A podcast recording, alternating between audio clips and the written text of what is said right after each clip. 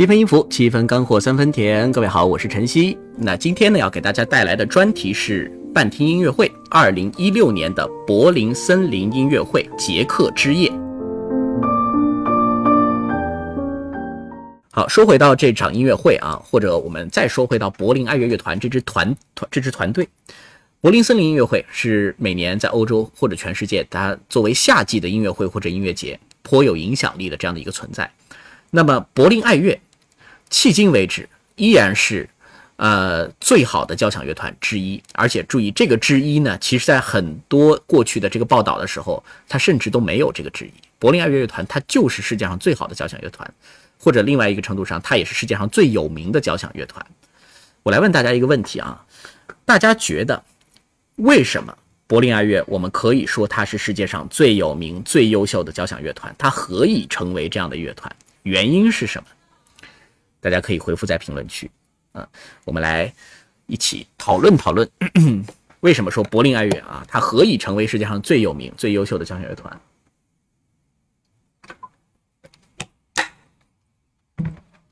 它的知名度啊，也不用说，你像那个我们的中提琴家梅蒂扬，前段时间是成为了柏林爱爱乐乐团最年轻的这个中提琴首席，这个是中国的骄傲。来，大家可以直接回复在评论区。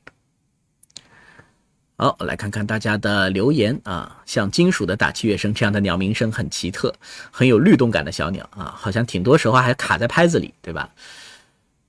沃尔海瓦河第一主题除了木管和弦乐，就三角铁比较主要的体现啊。是的，嗯哼，可能这个这个问题一下让大家不知道怎么去回答啊。就是柏林爱乐，它何以成为世界上最优秀的？且是最这个有名的交响乐团，啊，大家都在说是老卡卡拉扬啊，指挥帝皇所赋予的。卡拉扬的确是贡献重大啊，呃，我们说啊，任何一个事情的成功，其实它是多方面的结果。我们当然也不能只看到卡拉扬啊，他之前这个冯彪罗啊、福特文格勒啊啊这样的一些指挥家啊，阿宁也说了，福特福特文格勒啊，近百年的光辉历史，这些都是他原因的一部分。呃，这个事情呢，我觉得分几面来看啊。首先，交响乐团啊，你作为一个音乐团体，你的演奏水准当然是放在首位啊。呃，演奏水准这个是前提，这是大前提。你拉得好啊，你的底子深厚，你设计列过这各种各样的作品，这个是前提。但是呢，这个不是唯一，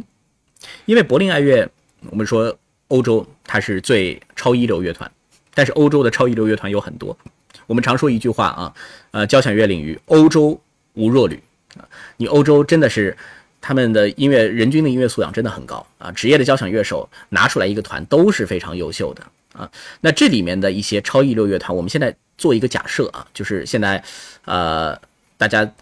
就是坐在一个音乐厅里面，观众在观众席，但是舞台上蒙一块黑布，这个黑布之后。啊，十几个交响乐团轮流上阵，他们分别是柏林爱乐乐团、维也纳爱乐乐团、维也纳交响乐团、啊莱比锡布商大厦管弦乐团、维尔比耶节日管弦乐团，这些欧洲的超一流乐团全部拉来溜一遍，同一个指挥去挥，你能够听出来哪个乐团更好吗？这个可能大家有喜好上的倾向，但是要分个一二三四五是极其极其困难的。甚至我觉得某种程度上说是几乎不太可能做到的啊！你只能说不同的作曲家或者乐团的底蕴会给作品不同的风格倾向和喜好，这个有不同。但是真的演奏水平的高低分不出来，所以演奏水平只是柏林爱乐的前提。我认为柏林爱乐它能有现在的这样一个地位和成就，最重呃最核心的原因，总结一句话就是他们在最正确的时间做了最正确的事儿。什么意思呢？啊，其实刚刚这些原因，大家在评论区里也已经陆陆续续说出来了啊，都是原因。但是他们最为突出的一件事情，就是在卡拉扬掌舵的这个时期，也就是差不多在十九世纪的呃六七十、七八十年代，距今大概五十年左右的时间。这个时候，我们说技术上有一个很大的一个突破，就是唱片这个行业开始蓬勃发展。要知道，在卡拉扬之前啊，我们现在也能听到福特文格勒的唱片。啊，甚至更早一些的唱片，但是那个时候的唱片呢，如果要和音乐厅的原声相比，其实是很有差距的。也就是说，对于当时的听众来说，你最好的感受音乐的方式是跑到音乐厅听现场。其实至今依然都是啊，到现在依然都是。但是卡拉扬这个时代，唱片行业开始发达，这种高保真的唱片发展了以后，也就让大家足不出户，可以在家里或者在一些沙龙的场合，也能够还原现场百分之八十甚至百分之九十的这样的一种效果。所以这个带来的一个对于古典音乐的发展是非常革命性的，因为音乐厅。但是唱片传媒到了现在更不必说啊，到了现在这这种流媒体，它确实可以影响千百万人。所以在这个时候，卡拉扬和他的柏林爱乐录制了大量唱片，而且这些唱片呢，选择的核心曲目都是十九、十八、十九世纪最主流的那些大作曲家的重要作品，贝多芬的全集。呃啊，交响诗的这样的一些代表啊，理查施特劳斯的代表，以及这个各种德奥作曲家、法国作曲家的一些交响音乐，可以说那个时候最重要的交响作品，卡拉扬带着他的柏林爱乐几乎都录了一遍。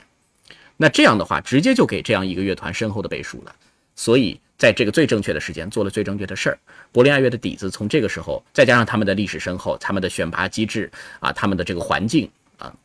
那这一系列就决定了这支乐团如今的这样的一种高度啊。不光是演奏水准，因为演奏水准上到了一定程度，真的耳朵是极难分辨了。好，那么我们接下来直播继续啊，还是欢迎大家哦。八点五了，那这样的话，下一个作品开始的时候，我估计我们的点赞就能破十万了。再来看看大家的留言啊，刚刚没有特别仔细看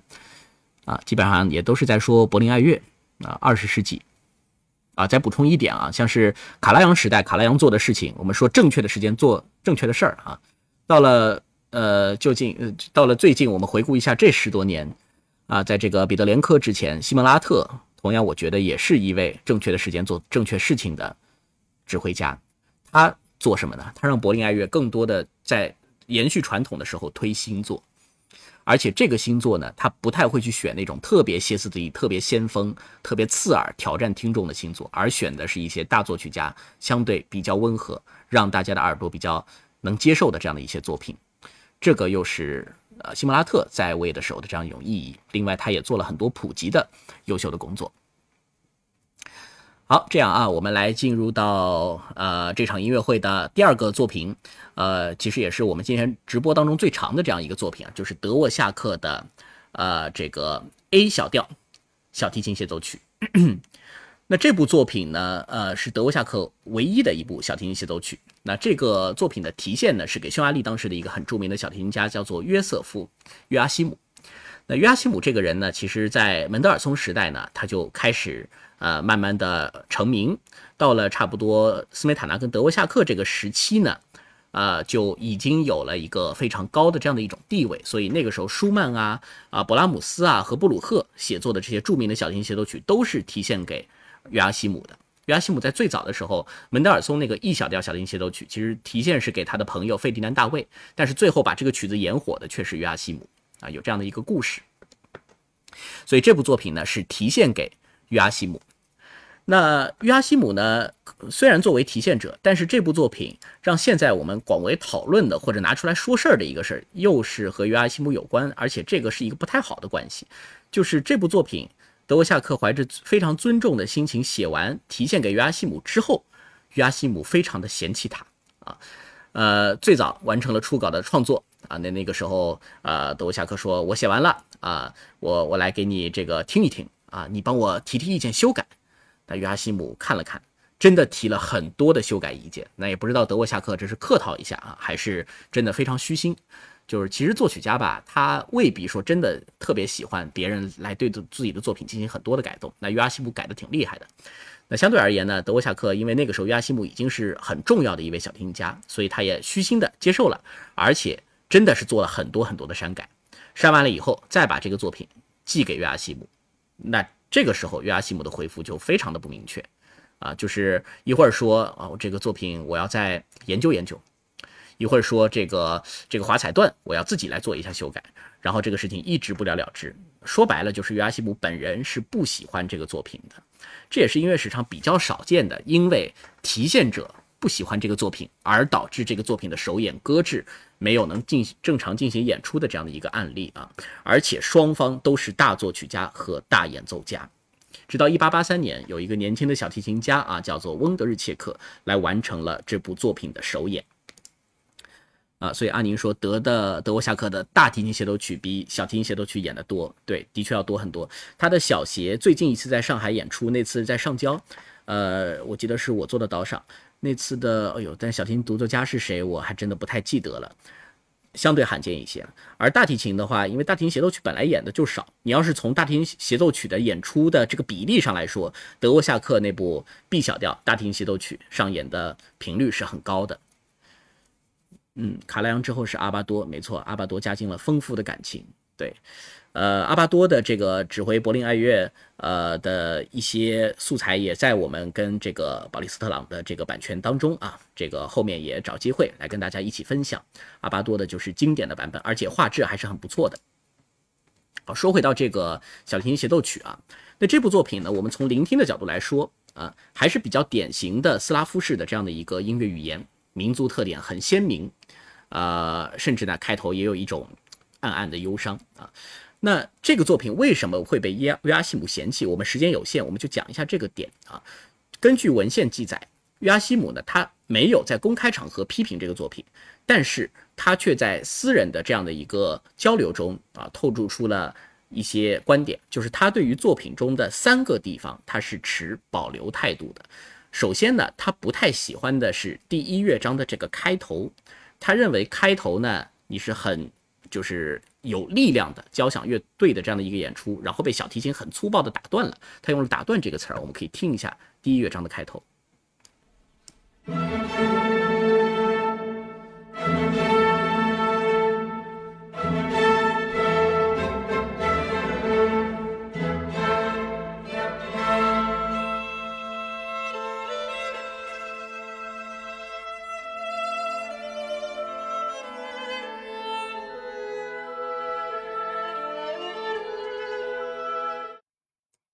其实，在我们现在看来，这是一个很正常不过的开头啊。但是，这是被嫌弃的第一个地方。还有一个呢，第二点，第二点的确是我认为这个作品最大的一个很鲜明的个性，就是大家如果等会儿在聆听的时候啊，因为可能很多人对这个作品不是特别熟的，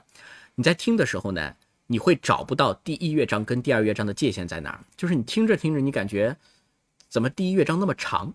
啊，但其实它早已转到了第二乐章，就是它的第一乐章跟第二乐章界限是非常不明确的。这个和门德尔松的小协情况又不一样。门小协虽然它三个乐章连续演奏，但是我们还是很容易能听出来第一乐章到那个地方结束了，只是一个长音大管的长音过渡到第二乐章。但是德沃夏克的这个作品，它在第一乐章尾声的地方是直接让小提琴进入了一段华彩，这个华彩之后响起了一个新的旋律，那个就是第二乐章。你中间呢，只能听到一个类似于气口停了，大概，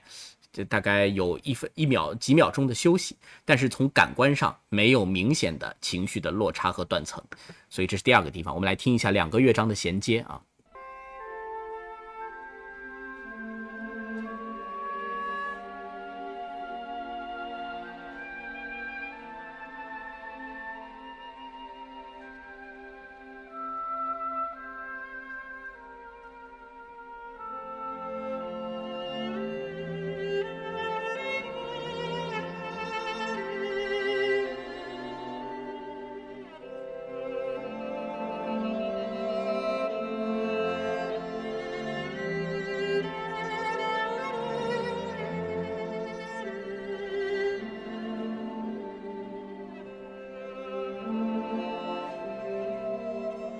所以刚刚中间啊，可能有有些听众大家不熟悉这个作品，到这儿都会很懵，什么已经切到第二乐章了吗？这个情况真的比较罕见，因为我们常说第二乐章的开头跟第一乐章的尾往往有非常明显的情绪对比，但是在这个乐章当中，在这个作品当中，可以说它是一个特色啊，两个乐章情绪上几乎都没有什么转化。你说整体的情绪上是有对比，但是那个衔接处的情绪却是一个自然的转折。所以这是约阿西姆呃打个引号嫌弃他的第二个地方啊，呃这个地方的确是有待商榷啊。这个就我们现在的聆听来说，也是会有点不习惯的啊。还有一个就是第三个地方，这个我觉得现在大家听下来也是一个非常正常的一个方式了，就是第三乐章的主题其实还挺好听的，但是约阿西姆觉得它的重复太多了，一直都是单一的旋律不断的重复，大概是这样的。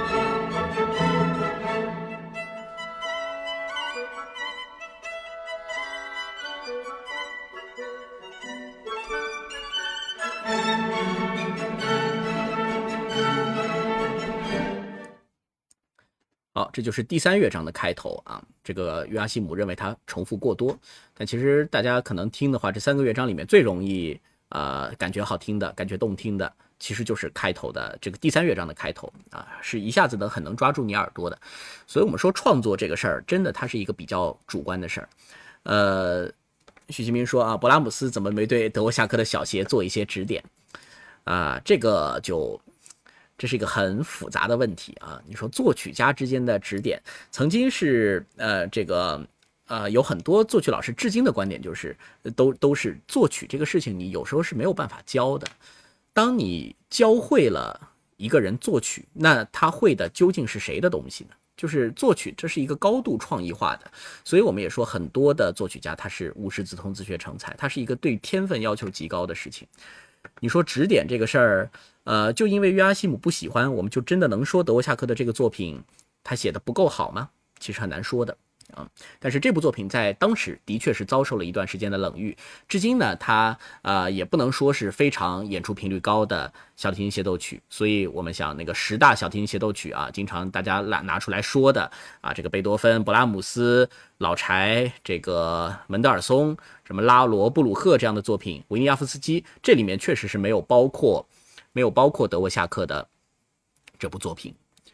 好，所以原因非常多样啊。那这个具体是否喜欢呢？我觉得则是见仁见智了。但是我们不得不说，第一乐章和第二乐章中间这个做法，在同类作品创作当中是很罕见的。也有演奏家为了把这个特点放大，甚至把第二和第三乐章中间的停顿也一起取消，类似于一个门德尔松的小型协奏曲的一个演演绎方式。比如说茱莉亚·菲舍尔，比如说大卫·金曼，他们在演这个作品的时候，就是把二三乐章中间也连的更更密，连的更多一些。好，呃，顺其自然说点赞数已破十万，感谢感谢。狮子座说时断时续的网络，我现在这边看下来还好啊，但今天的网络好像确实是不太稳定啊。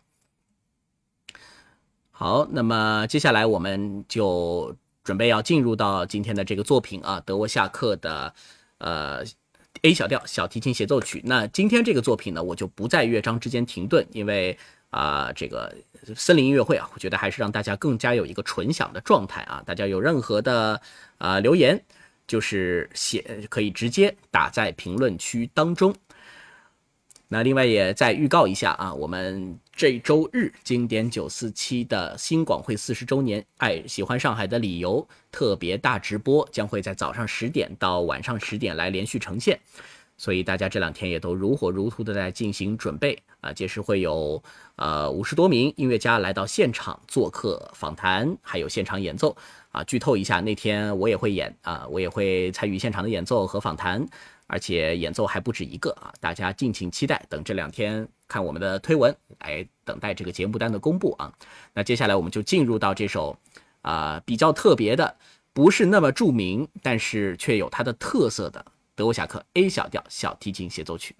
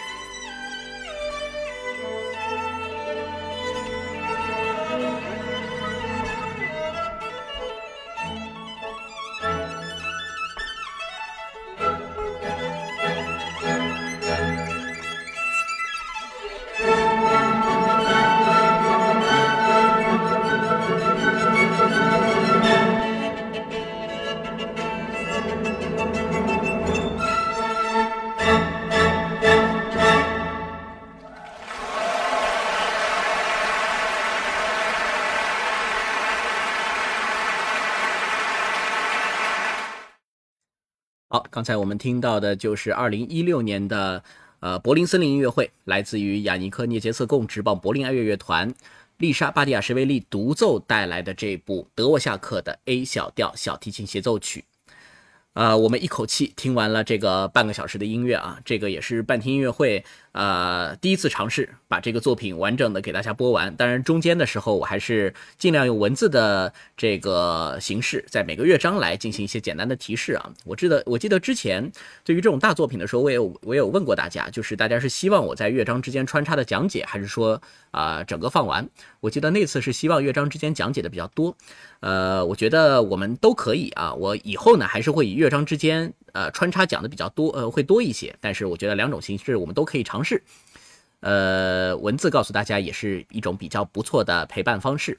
所以听完以后啊，我想大家再去联想一下我前面所说的，这个是一部被约阿希姆嫌弃的协奏曲啊。其实从这个价值的角度来说，艺术的角度来说，它是一部非常优秀的作品了。呃，我觉得唯一一个你要说它为什么不是德国夏克最知名的那一批作品，为什么不是小提琴协奏曲里面最顶尖的那一批作品，可能是因为相对来说里面的个性元素不是那么的突出。就是还不像德国夏克的那个大提琴协奏曲，一听那种斯拉夫的忧伤感觉，开头就很抓你。那这部作品呢，相对来说戏剧性张力不是那么强啊，所以跟在当时环境下一些更为创新激进、受到演奏家和观众青睐的小提琴协奏曲相比，它或多或少会有一点点逊色，但是这不妨碍它成为一部优秀的小提琴协奏曲。好，马上十点了啊，我们今天直播又到尾声，惯例最后还是。来一个彩蛋啊！这个彩蛋我刚刚已经在评论区有预告，因为刚刚我记得哪位网友说德国点球一比零，呃呃，是今天晚上有德国的比队的比赛吗？世界杯我到现在还真的一场没落着看啊！这个呃，所以我刚刚有说过啊，在在这个欧洲杯当中，呃，在这个二零一六年这个柏林森林音乐会当中，他的压轴作品就是跟足球有关。因为一六年呢，其实就是欧洲杯的举办。我们知道欧洲杯跟世界杯它是错开的啊，每四年一次，对吧？那一六年呢，就是欧洲杯。那当时欧洲杯举办的时间呢是六月十号到七月十号，那柏林森林音乐会举办的时间呢是六月二十五号。所以呢，雅尼克耶涅杰瑟贡呢，他在返场曲的第二首，也就是《柏林的空气》当中，他是穿了一身德国的球衣走上台来进行指挥。我不知道大家看到这个指挥家会不会想起鲁尼？就是他这个圆圆的身材，而且看起来壮壮的，特别像足球里面的那种矮小型前锋啊，梅西这种速度贼快的啊，这个看起来真的有足球运动员的感觉，所以他穿上这个球衣是很形象的。当然，当时德国没有被淘汰啊，这个好像演完没多久，德国就被淘汰了啊，因为当年的这个呃冠军是葡萄牙，一比零战胜了法国队。啊，没错，身后有一位女士，我们的这个小笼包呃回来，所以最近九四七大家真的都是十分的忙碌啊。呃，世界杯呢只能周末结束再看了，所以再次预告一下，我们在忙什么呢？就是这周日十一月二十七号，我们的星际广播音乐会四十周年的特别直播，大家记得早上十点就可以守候在你的手机旁边了。啊，所有的内容详情以及观看方式可以直接来看经典九四七这两天的推送，每天都会有。那我刚刚也预告过、剧透过了啊，当天我也会有演奏，而且不止一段，所以今天的我们压轴就把这个柏林的空气，这也是雷打不动每年柏林森林音乐会的加演曲，是一个类似于维也纳新音乐会里面拉德斯基进行曲那样台上台下一起来进行合作的一部作品，可以听到现场的那个口哨声，的确是非常的热闹，这个特别呃穿着德国球衣直棒柏林爱乐乐团。给德国队加油打气的柏林的空气，作为今天的结束曲目带给大家。那我是晨曦，呃，今天的七分音符就到此结束啊。这位网友说啊，哪天啊？我再重复一下啊，这个十一月二十七号，我说的慢一点好吧？周日早上十点开始到晚上十点结束，是我们星际广播音乐会的四十周年大直播，大家记得一定要收看。好的，那我们今天的直播就到此结束。在返场曲中，大家说晚安，拜拜。